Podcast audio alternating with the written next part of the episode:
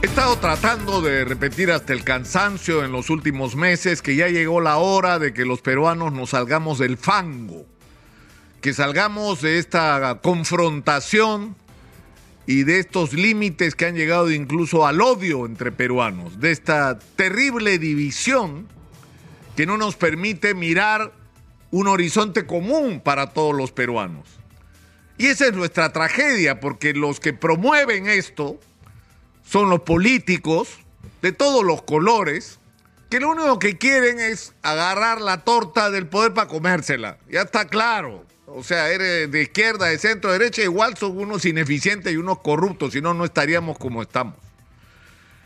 Pero yo, yo, creo que ha llegado el momento en que eh, eh, empecemos a cambiar seriamente la agenda del Perú y empezar a tomar a quienes corresponda, que yo creo que esto, esto tiene que venir como está empezando a ocurrir de la propia sociedad. Es decir, ¿cuál es el país con el que todos soñamos, más allá de nuestras diferencias? El país que tenemos que compartir. ¿Y cómo vamos a hacer para construir ese país que pretendemos y qué tenemos para hacerlo? Y la primera respuesta a esa interrogante es la minería es la minería. Yo he repetido a lo largo de las últimas semanas algunas cifras que deberían ser suficientes para entender lo que ha pasado en el Perú. El presupuesto de la República en menos de 25 años se ha multiplicado casi por siete veces. ¿Y eso cómo ha sido posible? Porque subió el precio de los minerales en más de una oportunidad en el mundo y porque nosotros tenemos el mineral que el mundo necesita y eso nos ha permitido tener unos ingresos que eran impensables décadas atrás. El problema es que hemos tenido un aparato del Estado ineficiente y corrupto que ha impedido que esos recursos ingentes que han entrado se gasten de manera adecuada para resolver los problemas de los ciudadanos y construir el futuro. Es decir, resolver los problemas del presente de acceso a educación, a infraestructura, servicios, a vivienda digna, ¿no? a salud digna y simultáneamente invertir esos recursos para construir el Perú del futuro cuando ya no haya minería. Eso no se ha hecho porque en eso no piensan los políticos. Pero ¿cómo fue posible que esa inversión minera ocurriera, que es de la que estamos viviendo? Porque hay que ser conscientes que de eso es de lo que estamos viviendo. De ahí viene la caja para pagar todo lo que se está pagando hoy. Y esto fue posible porque se hicieron contratos mineros y se le dio una garantía de estabilidad. Para mí fue un exceso. Eso de los contratos ley me parece una aberración. Debería haber otra fórmula. No puede haber ningún contrato entre el Estado y privados que esté más allá de la Constitución, que no esté sometido a las leyes, que no puedan ser corregidos y eventualmente en casos escandalosos como los de corrupción que incluso puedan ser anulados. Pero el mensaje importante que tenemos que tomar en términos positivos de lo que pasó en ese momento es que éramos un país apestado. El Perú era el país que no pagaba su deuda externa, que no cumplía sus obligaciones, que tenía una inflación como la de Venezuela o como la que va en camino de conseguir Argentina. Era un horror la economía peruana y encima estábamos agobiados por el terrorismo y por un clima de inestabilidad política espantoso. Entonces, ¿cómo ibas a invertir tu dinero en ese país en el que no podías confiar? Entonces, mal que bien, tomando un camino que uno puede considerar equivocado, no se consiguió el objetivo. Bueno, el mismo problema tenemos hoy. ¿Cómo hace? Porque ya está claro que la minería es la clave. La clave. Hay que traer la mayor cantidad de billetes, la mayor cantidad de recursos tecnológicos para explotar el mineral. Pero hay que agregarle esta vez que no solo queremos exportar piedras, queremos hacer industria en el Perú. Queremos que ese mineral que salga se procese para empezar, para saber qué contiene.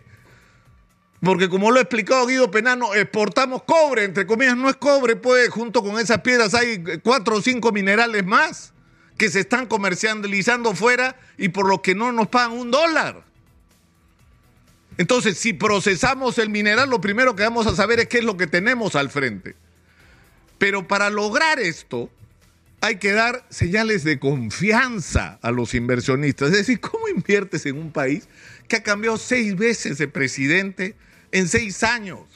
Donde ayer sale el ministro de Energía a decir, estamos pensando cómo retomar el tema de Tía María y sale hoy el presidente del gobierno, Ollantumala, iba a decir, no es el de Dina Boluarte, a decir que lo de Tía María eh, no, no va.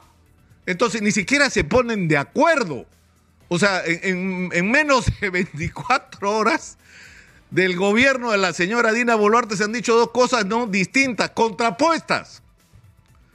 Entonces, tenemos que buscar con inteligencia alguna fórmula que nos permita darle confianza a los inversionistas para que traigan su dinero y simultáneamente introducir en esta discusión cómo hacemos para que no solamente terminemos exportando piedras, sino que iniciemos el proceso de industrialización de ese mineral. Es el primer problema que tenemos que resolver.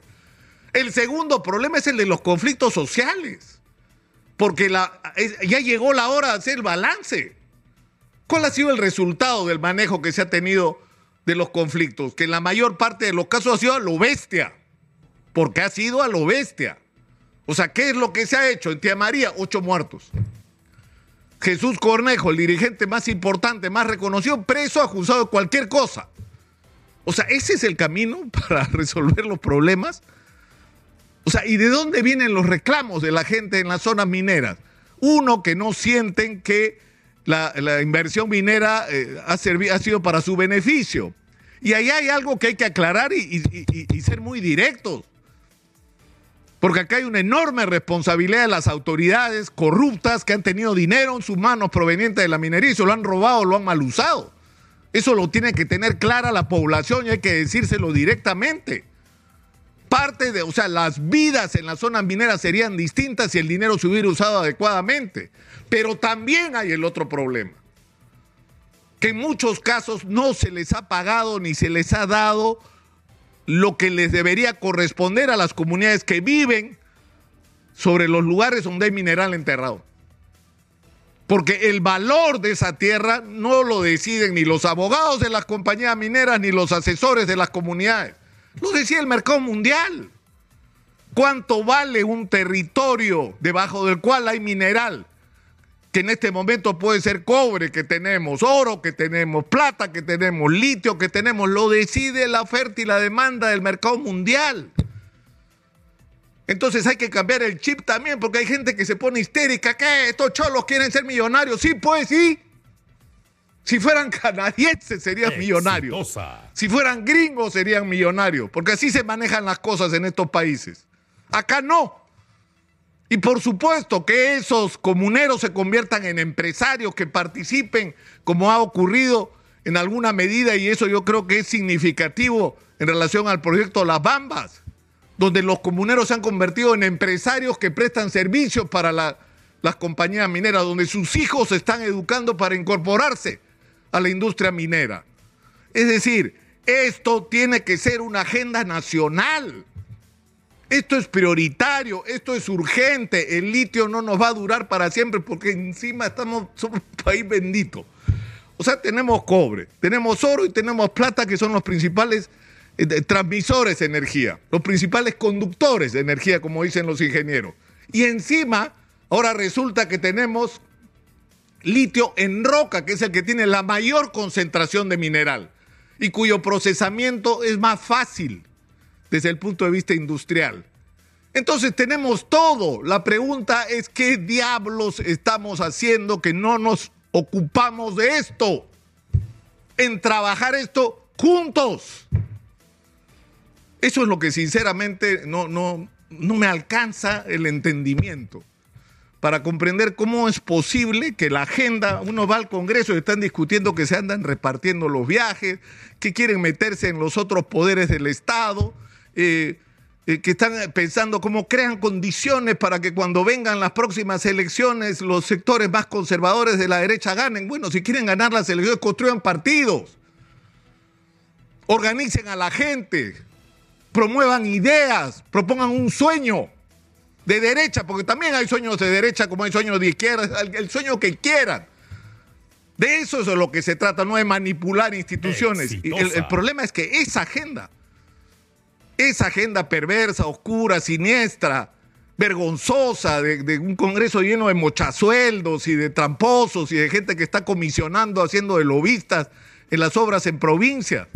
Esa agenda tiene que ser cambiada por esta otra.